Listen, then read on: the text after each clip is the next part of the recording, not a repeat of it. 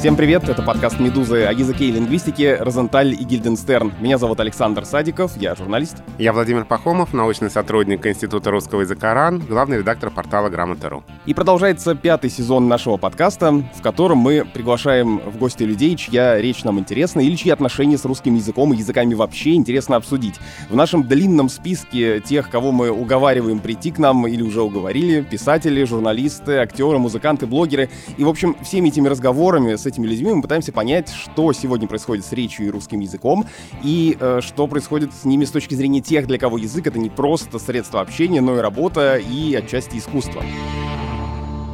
Сегодня у нас в гостях Леонид Парфенов, журналист, телеведущий, автор программы «На медне», огромного количества документальных фильмов, автор YouTube-канала «Парфенон». Не могу заставить себя выговаривать YouTube. И не Ле- надо. Да, Леонид, здравствуйте. Здравствуйте.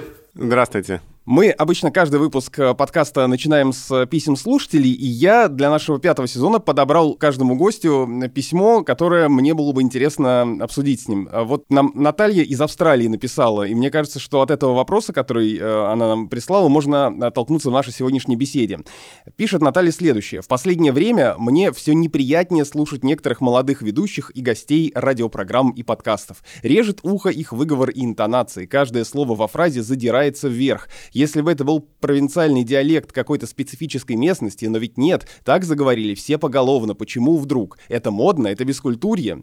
И а, отталкиваясь от этого вопроса, я хочу вас, Леонид, спросить в самом начале. Вы обращаете внимание на то, как говорят другие? Как вы эту речь других воспринимаете? Критически, там, ну вот он а, ошибся, а я, я какой нехороший человек, или какая у него интонация плохая, там, не знаю, не соответствующая норме. Или просто как наблюдатель, ну вот так сейчас говорят. По-всякому бывает.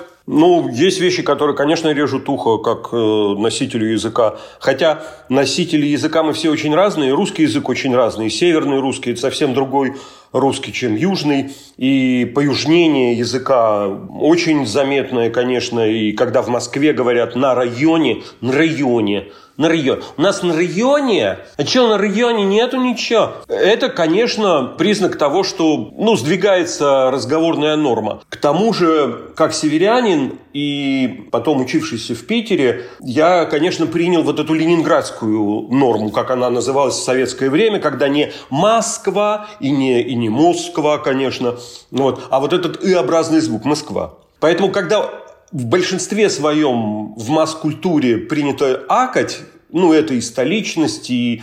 Ну, и потом, вот, особенно когда поют, разумеется, распевность в русском языке прежде всего на «а», то это временами как-то звучит чересчур вот это даже не московский звучит, это какая-то Рязань, такое произношение. Но ничего в этом страшного я не вижу. Просто это очень по-разному. Ведь на юге говорят э, почти суржиком таким вот с украинизмами этими всеми.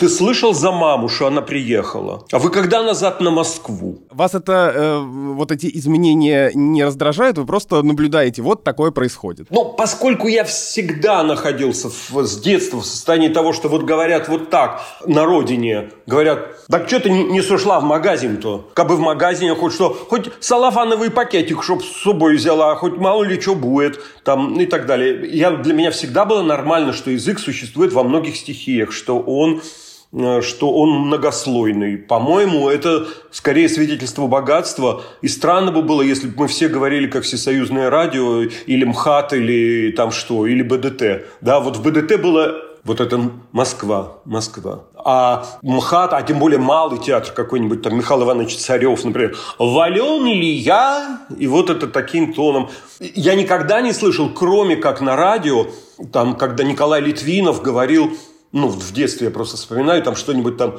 «маленький мук совсем испугался». Где это маленький? Ну, кто-то говорит «подымает», да, «бригантина подымает паруса» у Когана, ну и знаменитая шестидесятническая песня. Я не, я не вижу, ну, какие в этом проблемы. Ну, хорошо. Ну, я тоже могу сказать, мы, ребята, в Лугутске, а тем более Череповецкой, так нам не чистая сила, не страшней, блох. Вы потрясающе передаете разные особенности севера-юга. Нет, ну да. это нормально. Если ты, особенно если у тебя есть привычка слушать, и часть твоей работы озвучка, то есть наговаривание речи вот таким вот образом, с подачей, с артикуляцией – А есть случаи четкость речи Оксимирона, да просто все всесоюзное радио нервно курит в стороне. По счастью, они все поумирали. Если бы слышала Ольга Высоцкая, какие тексты произносятся с какой отчетливостью, что-нибудь там... Так если песня «Цыганочка» стал неясно, чем был школяр в очках. Лися песня «Цыганочка» стал неясно, чем был школяр в очках. Но я не грущу, ни начхал, ведь меня любит моя биполярочка. Это произнесено так, что все звенит, и вся литерация Цыганочка-биполярочка. Кстати, мы тут недавно выяснили, писали про ментальные расстройства текст, ну, про феномены такие в какой-то там 2000, там, не знаю, 17 скажем, год. И выяснили, что про биполярочку Оксимирон спел на год раньше Канье Уэста. А как вы думаете, вот такое существование с детства в пространстве двух языков, когда в семье, в речи окружающих один язык такой разговорный, с ярко выраженными диалектными чертами северного наречия, а по радио, по телевизору литературный язык в исполнении дикторов всесоюзного радио, такое двуязычие фактически, влияет ли это на становление профессиональное? Вот были бы вы Леонидом Парфеновым, если бы это был не Череповец, а, например, э, э, Москва или Подмосковье? Да нет, я думаю, что все живут всегда, особенно тогда. Сейчас, конечно, эти две стихии сильно сблизились, благодаря Маскульту прежде всего, тому же рэпу. Но все всегда жили в состоянии того, что вот есть, как говорят, педагоги в школе говорили, вот выйди мне и прочитай как артист. Вот это, это значило с подачей, с этими завываниями и выражениями, да, с чувством, с толком, с расстановкой. Нормально. И я думаю, что все языки существуют в, в двух стихиях. Одна бытовая стихия скороговорки, а другой вот какой-нибудь там, не знаю, французский комедий францесс э, Бомарше или то, как э, раньше говорил там ТФ-1, я не знаю, насколько там хороши. А английский тем более. Вот уж английский чего горевать русскому языку? Вот английский, где там английский принца Чарльза и где английский того же Канье Уэста. Ну и что? Ну, я имею в виду даже не просто разговорная речь, а вот такие ярко выраженные северные говоры. Помогает ли это слышать диалектные особенности в речи других? Да нет, я не вижу, я не вижу ничего специфического. А, есть московская диалектность, как здесь очень многие акают, как вот это на распев говорят, то, что мне вообще кажется всегда Рязанью, вот с, с этим ярким «я». А вы слышите это, да, в, в речи? Ну, конечно, слышно. Ну, во всякий, у кого есть ухо, слышит. Я разговаривал, кстати, с э, Мироном именно про фантастическое донесение текста им. Он сказал, что это только рэпчик его выучил. То есть это скорость произнесения необходима, чтобы при этом каждая буковка там звенела, звучала, и все зашитые э, смыслы считывались бы. Хотя все равно они, конечно, публикуют текст. Потому что там, ну, надо смотреть глазами. Ну, не только у него, я не знаю, у Нойза, у Хаски очень часто. Надо, надо смотреть глазами, конечно. Но вот э, раз мы э, уже заговорили немножко про говоры, а я правильно понимаю, что вот тот вологодский говор, который вы часто упоминаете, и сегодня тоже про это сказали, что вы сами вот именно так, с таким произношением никогда не говорили, просто так говорили люди вокруг вас и вы понимаете, как звучит этот говор, но вам самому не приходилось, я не знаю, переучиваться, чтобы потом в эфире говорить правильным, литературным, поставленным голосом. Нет, я могу и так, и так. Кроме того, группа утверждает, что когда у нас бывали иногда съемки в Вологодской области, что я сильно ухожу. То есть начинаю разговаривать с земляками, и вот что-то объясняют, они как-то угорали от, решив, что это какая-то странная фамилия или чье-то прозвище. Во времена приватизации земли мы там что-то объясняли, что ведь поделили без кадастру. Ну, мне говорили. Я говорю, как без кадастру? Ну, потому что я не, не без кадастра, а, а просто цитируя их без кадастру. И они, смотри, что, на какой он сленг перешел, что за кадастру. Какая-то румынская фамилия будто. Унгуряну какой-нибудь. Нет, я, я так могу. И, и очевидно, я прибавляю «о», когда нахожусь дома. Я этого не слышу. Но мне говорят, что и в Грузии я временами начинаю э, с акцентом ну, в, включаешься в собеседников. Да, у меня был один приятель, который, слыша, что я начинаю окать вместе с ним, он говорил невероятно диалектно, очень красивым диалектным этим, из Нюксеницы, райцентр такой, Женя звали. Он, когда слышал, а у меня это непроизвольно, А он полагал, что это я надсмехаюсь. У него возникало всегда... Очень быстро он тогда проговаривал, ненавидящим взглядом таким смотрел, что это опять пошла московская ирония. Как он это назвал?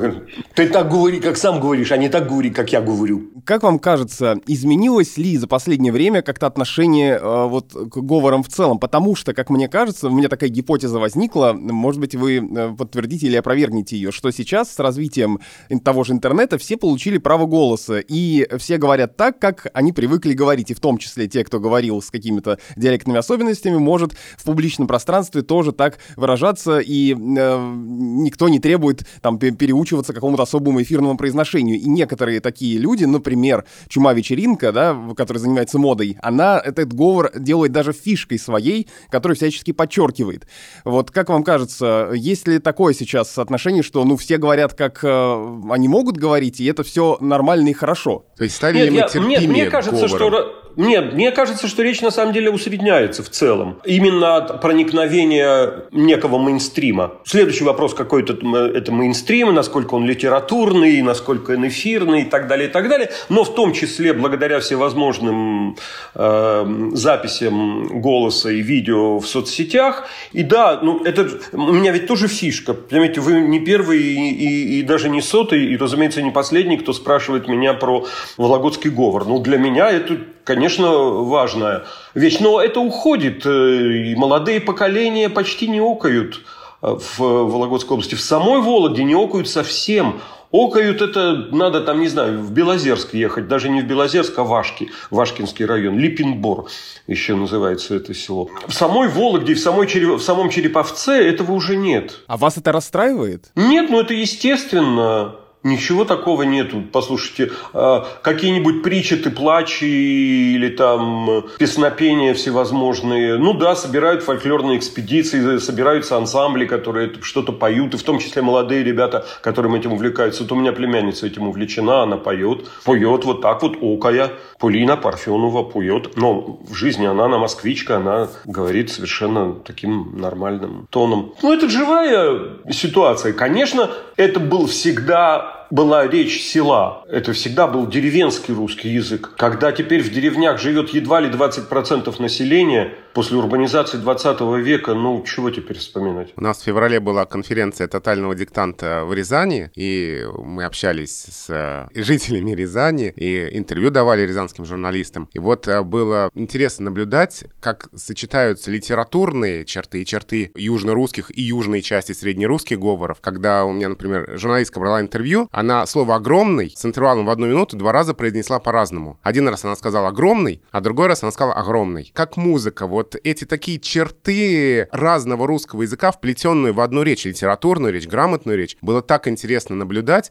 И мне кажется, здорово, что у нас это сохраняется. Может быть, да, чуть-чуть уходит, но все-таки то, что это есть, и мы это не потеряли, и это не предмет э, насмешек, а это предмет изучения. Вот очень хочется, чтобы такое отношение распространялось. Ну, конечно, сейчас меньше кто-либо будет э, таких вещей там стыдиться, что вот деревня ты необразованная. Конечно, этого нету. И в этом даже есть какая-то горделивость и действительно наставить на свои фишки. Второе – это, конечно, поюжнение, потому что на юге рождаемость выше, и в этой сборной СССР, какой является Москва, которая отсюда распространяет свои тренды, в том числе языковые, на остальную Россию. Юг, эти интонации, подача голосом, они все сильнее э, заметны. Все эти, ну, короче говоря, Потом идут странно, страшно длинные подробности. Но начинается каждый раз, короче говоря, ну и ничего страшного. И все то, что от кавказцев идет, от чеченцев, от э, народов Дагестана, от молодых ребят, которых здесь очень много и которые очень активны в московской тусовке определенного слоя. И в том числе, кстати, в Маскульте. Ведь посмотрите, за последние годы какое количество выходцев из традиционно исламских народов э, оказались в самом-самом в самой моде э, Маскульта там от Земфиры до Моргенштерна. Понимаете, когда можно называть, когда популярнейший, популярнейший блог может называться «Дневник Хача», ну, потому что, конечно, надо играть э, на фишке раз, и, во-вторых, прежде чем тебя назовут Хачом, ты сам себя называешь Хачом, поэтому и у того же Оксимирона дебютный альбом назывался «Вечный жид», чтобы все, я уже высмеял себя сам, свое происхождение. Уже вам не подступиться. От этого почему называется канал «Вдуть»? Да, потому что все, уже все равно солоней не пошутите. Уже, уже больше издевки быть не может. Вот, все, поехали дальше. Уже давайте дальше говорить по существу, а не иронизировать по поводу того, кто тут хач, кто тут жит и кто тут вдувает. А вот смотрите, мы сейчас в основном, конечно, говорили о, о том, что вы замечаете вообще в том, что происходит с языком и с речью вокруг нас. А за своей речью вы следите, как она, можете ли вы как-то проследить, или вообще задумываетесь ли вы над этим, как она менялась и меняется со временем? Ну нет, я не склонен к такой самоаналитике. Прям буду я следить за тем, как у меня речь. Ну, конечно, меняется. Конечно, ты по неволе начинаешь говорить заюзанный, а не какой-то... Или там бэушный. Говоришь, потому что, как сказать, поношенный, что ли? Но э, компьютер не бывает поношенным. Он у меня поношенный давно... Сюр сюртук, это не так сказать. Быть, да? Вот замените заюзанный. Сюртук поношенный, а комп заюзанный. Эти слова по разным расходятся сочетанием. Да, в этом смысле, кстати сказать, нечего беспокоиться за судьбу русского языка, потому что язык способен изъясняться, способен пережевывать любые заимствования, превращая их там в отксерачить, или там меньше всего нужны мне твои камбэки, это непобедимый язык. Он смелит любые англицизмы и превратит их э, в родимые твои камбэки. Мы, в общем, все четыре сезона подкаста об этом говорим, и в пятом тоже говорим.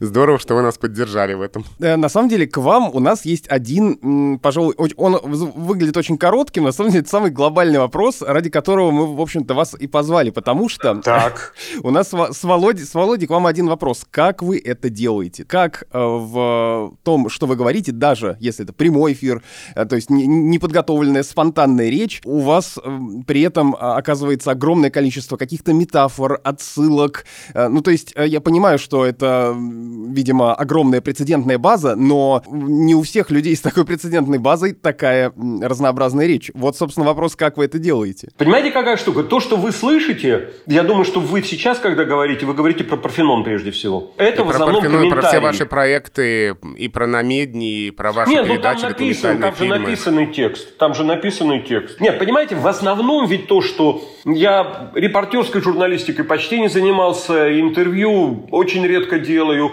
Это в основном комментарии. И все книжки на медне, и все серии на медне. И... Это так или иначе комментарий.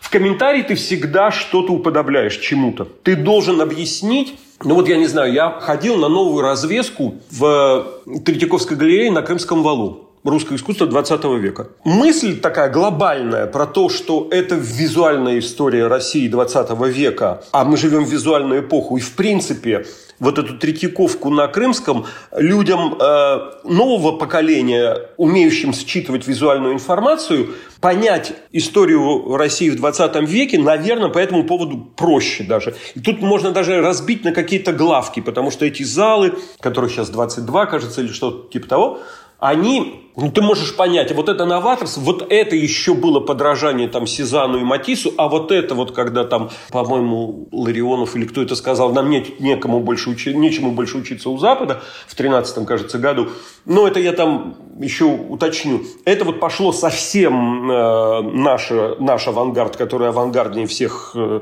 авангардов на белом свете, так называемое беспредметное русское искусство и прочее, прочее. А потом там есть еще и соцреализм даже, и это, и те, которые оказались оказались на обочине. Но я понял, что, ухватив э, такую вот основную мысль, я не готов к этому комментарию. Мне нужно про это все подумать. Я туда приеду и комментарий еще запишу. Просто пофотал на iPhone и собирался чего-то там дома покумекать. Но как только ты задумаешься над тем, чтобы что-то передать словами, ты пытаешься восстановить свое впечатление и теперь как-то призвать словарь на помощь для того, чтобы вербально это впечатление снова воспроизвести, заново пережить и передать его аудитории. Вот в чем задача. Поэтому ты ищешь эти слова, адекватные своему тогдашнему впечатлению. Иногда не мгновенно, иногда ты понимаешь, что кроме прямого импрессии, сейчас, кстати, про импрессионизм тоже стоит сказать, кроме прямой впечатленческости, да, нужно выразить что-то что больше. Вот про это большее нужно подумать. А вот на прямую впечатленческость, ну, просто это было бы очень много дробных комментариев. Это не, нужен такой жанр. Я бы мог что-то сказать о скульптуре Голубкина отдельно, а потом о лучизме там Ларионова отдельно, а потом вот что такое революционность э, жанровая и тематическая у Петрова-Водкина. Но это было бы очень много. Это все было бы рассыпано. Мне нужно сначала какую-то глобальную мысль. Ну, а это не вопрос. Все подобного рода комментарии, конечно, построены на том, что ты пытаешься передать славе. Вот мне сейчас приходит в голову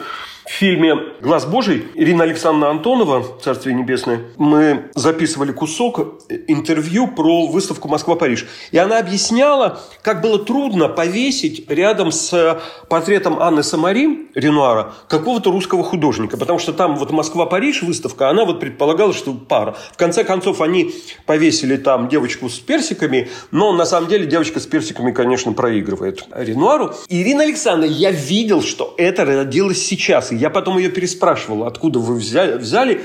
Она говорит, ну так и есть. Она говорит, вот понимаете, у Ренуара ну, богаче просто. И вот она так показывает этот бюст э, Анны Самарии открытый. И здесь много-много-много-много-много-много таких пастозных мазков.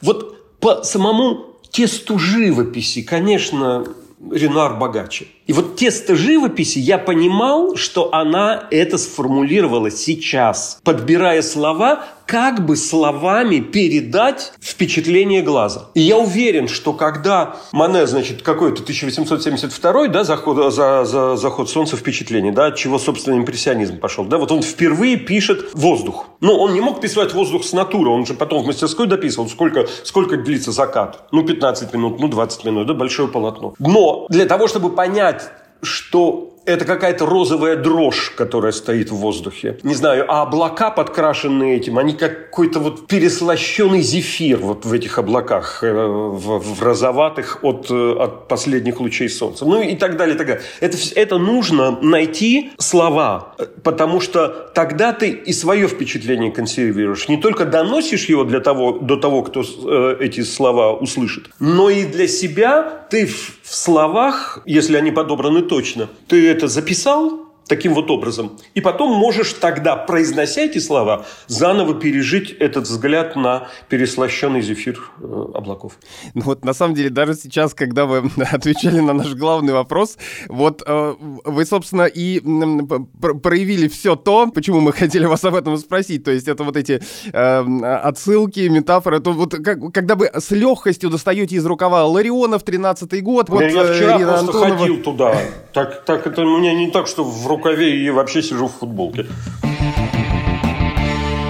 Оттолкнувшись от визуального, а, от визуального искусства, о котором мы только что поговорили. Вот смотрите, недавно в интервью Даниле Поперечному вы говорили о том, что визуальное для вас очень важно вообще в коммуникации, да, то есть это иллюстрации в книге, э, картинка на телевидении. И вы говорили, насколько я понял вашу мысль, что вы не представляете себе, как рассказывать историю, допустим, в книге только текстом. Вот смотрите, все равно вы сейчас, отвечая на наш вопрос, говорили о том, как э, вы подбираете слова, как вы формируете впечатление впечатление в виде слов. Вот все-таки вы же в основном-то ваша работа это э, слова на письме или в эфире. Ваш основной инструмент язык. Какую роль текст для вас играет? Нет, на самом деле, понимаете, даже сейчас, когда мы пишем подкаст, что для меня совершенно непонятный жанр. Я подкасты не слушаю, для меня это странно, я не люблю слушать радио, я не умею на радио, только напротив меня должен сидеть человек. Вот люди, которые возбуждаются при виде микрофона, для меня совершенно непонятны. Это я такой. Это ну, я. Как, как можно в микрофон просто говорить? Говорить. Поэтому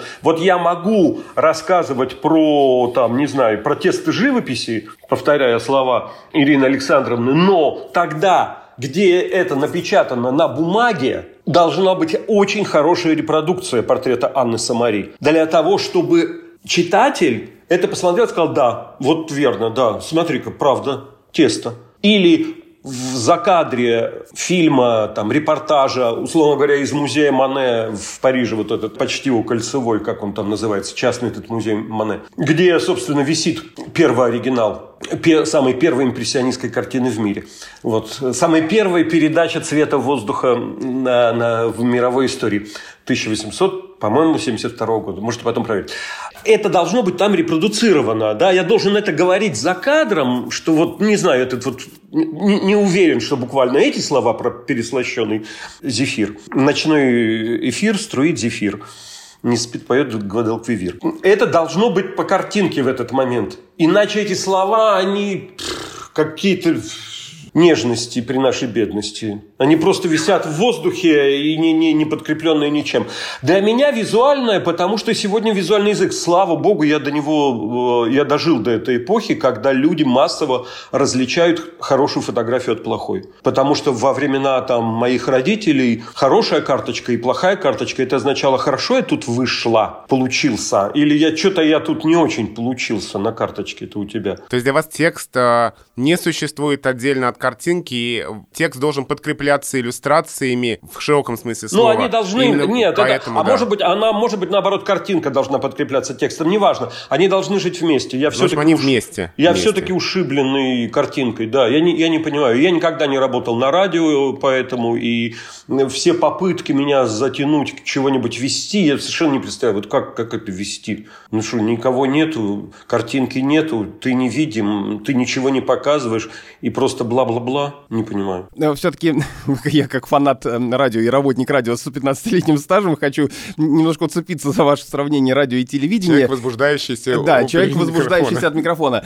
Я хочу спросить вас, а вот э, есть же такая поговорка э, популярная в среди радищиков, что радио раздевает человека, а телевидение одевает. Ну вот можно ли сказать, что радио, которое вы как бы не понимаете и вот саму эту форму, что вы немножко, ну что ли, боитесь э, остаться только наедине с микрофоном и больше ничего в пустоте в этой? Нет, эфире? просто такой опыт у меня. Понимаете, вы все время задаете какие-то вопросы человеку, который, значит, все время думал, здесь у меня боязнь, что-то я тут по Фрейду боюсь радио. Я, например, очень люблю озвучку. Люблю озвучивать, э, за кадры читать. Это много, это огромная часть моей работы. Я хожу отдельно в студию, надеваю микрофон, передо мной текст, больше ничего.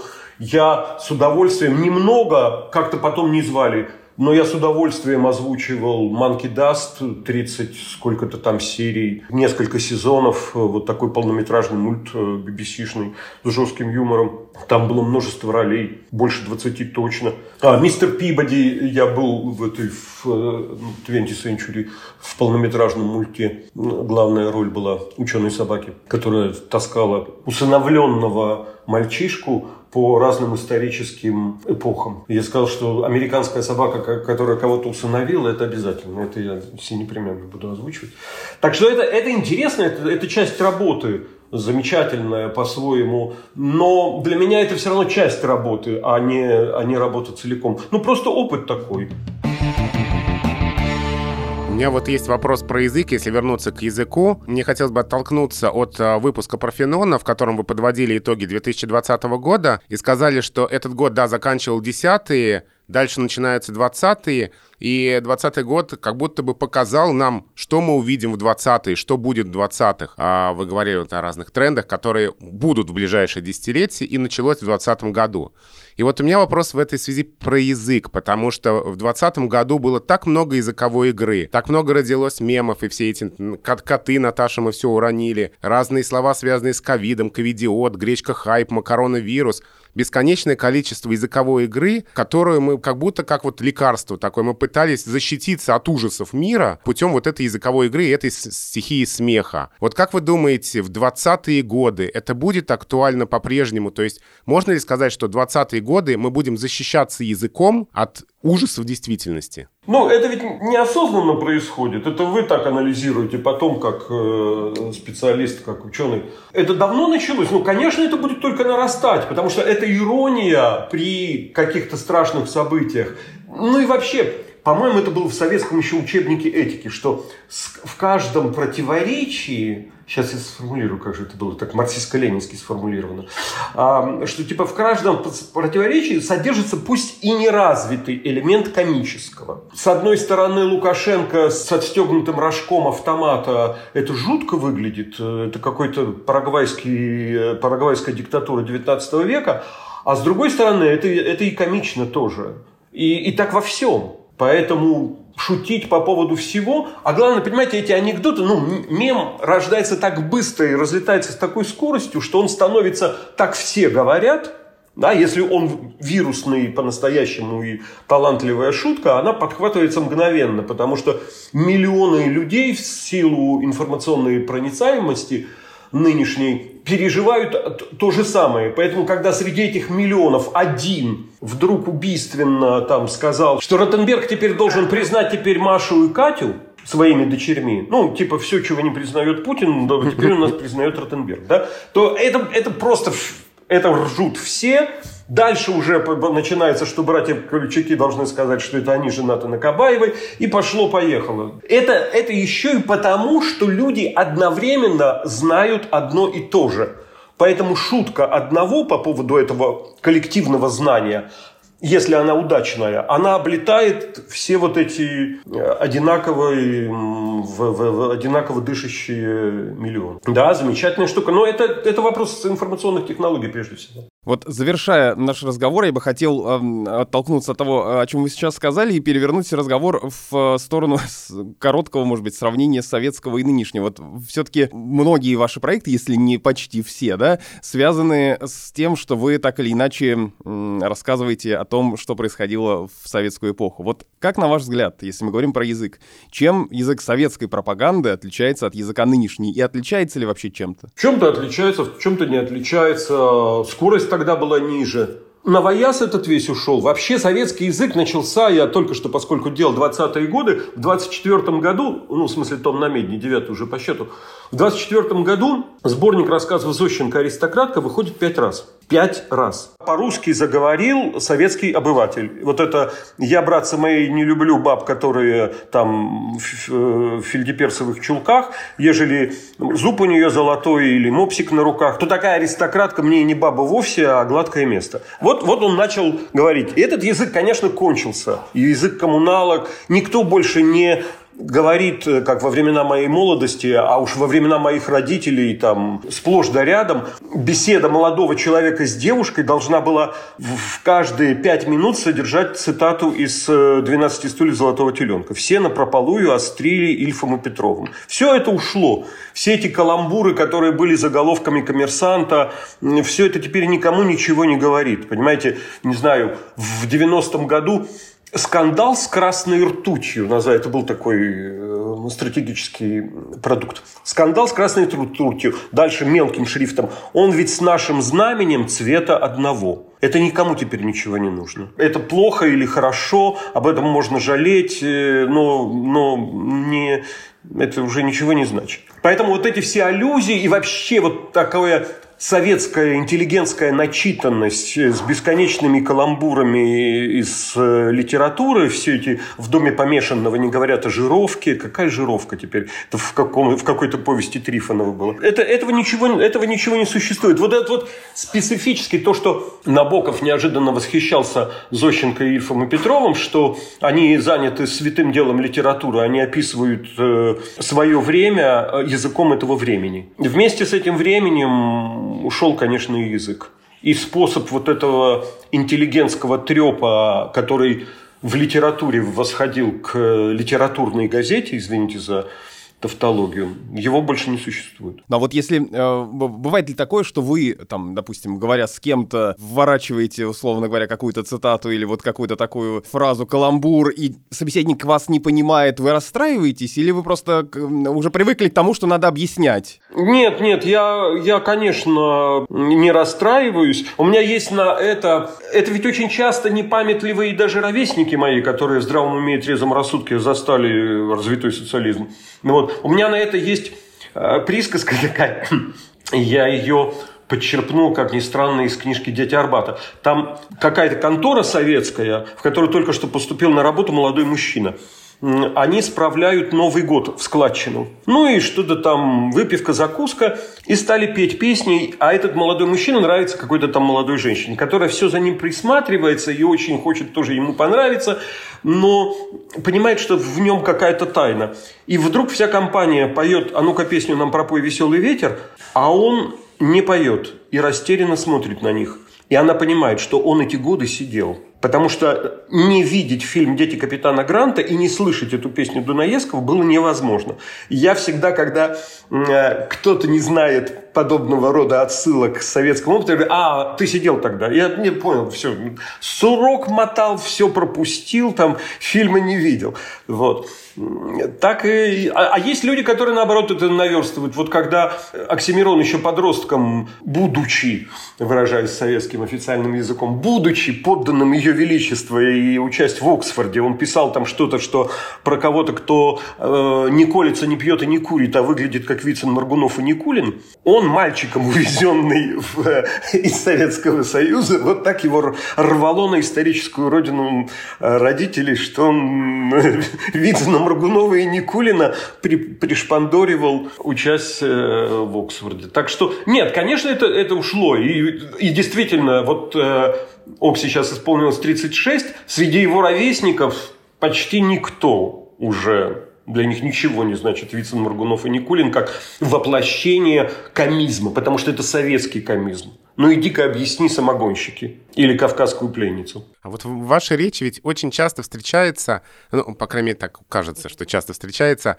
а, когда в какие-то клише, в какие-то устойчивые фразы советской эпохи вы вкладываете современное содержание. Я вот, по-моему, в профеноне недавно слышал мастера аудиовизуального жанра. Как-то вот кажется, что такая вот... Да, я еще говорю, аудиовизуально, аудиовизуальное а, обслуживание населения на дому. Да, вот, вот современные, современные слова в клише советской эпохи. Вам это, э, это как сознательно особенность э, вашей речи или просто так, так говорится? Ну да, ну просто дурка такая, господи. Ну, как бы это официально сказать? У нас же нет, не существует сегодняшнего официального языка. То есть тогда, когда он вдруг себя проявляет, он еще хуже даже советского официального языка. Внимание, в нашей стране, вы знаете, как полное название Верхней Палаты Российского парламента? Совет Федерации Федерального Собрания Российской Федерации. Вот, Совет Федерации Федерального Собрания Российской Федерации. Какие это люди, понимаете, это какое-то немецкое засилье при Анне Иоанновне не могло породить таких э, названий, да? Вот что это за официальный язык, с какого это переведено?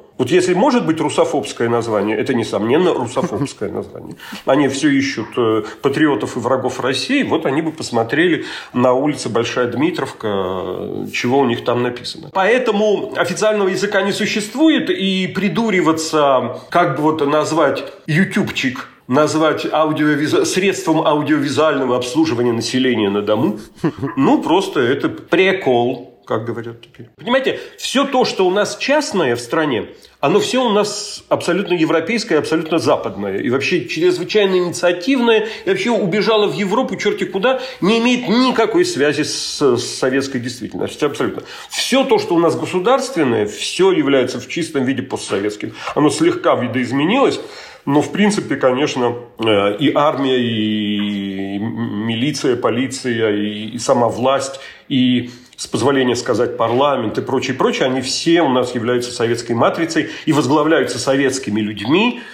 Вот, ответственно сообщаю это как человеку, у которого секретарем комитета комсомола Ленинградского университета был Александр Бастрыкин. Мне кажется, что могущество русского языка и способность к неожиданным формулировкам и какому-то абсурдизму очень здоровому и веселому, хотя всегда кажется, что это достояние английской речи, английского языка и английского маскульта, оно вот в эпоху соцсетей усилилось, потому что эти мемы, они, конечно, наследуют э, всевозможным там в огороде Бузина в Киеве там не по-хорошему мило, по милу хорош и прочие изумительные формулы э, русского языка, с которыми рукотворно только Пушкин вообще рядом стоит. Ну, по лаконизму, изяществу, законченности, точности и убийственности, когда там ну, нельзя изменить ни ни словечка, ни, ни буковки. Это может быть самое большое достояние русского языка. И я всегда,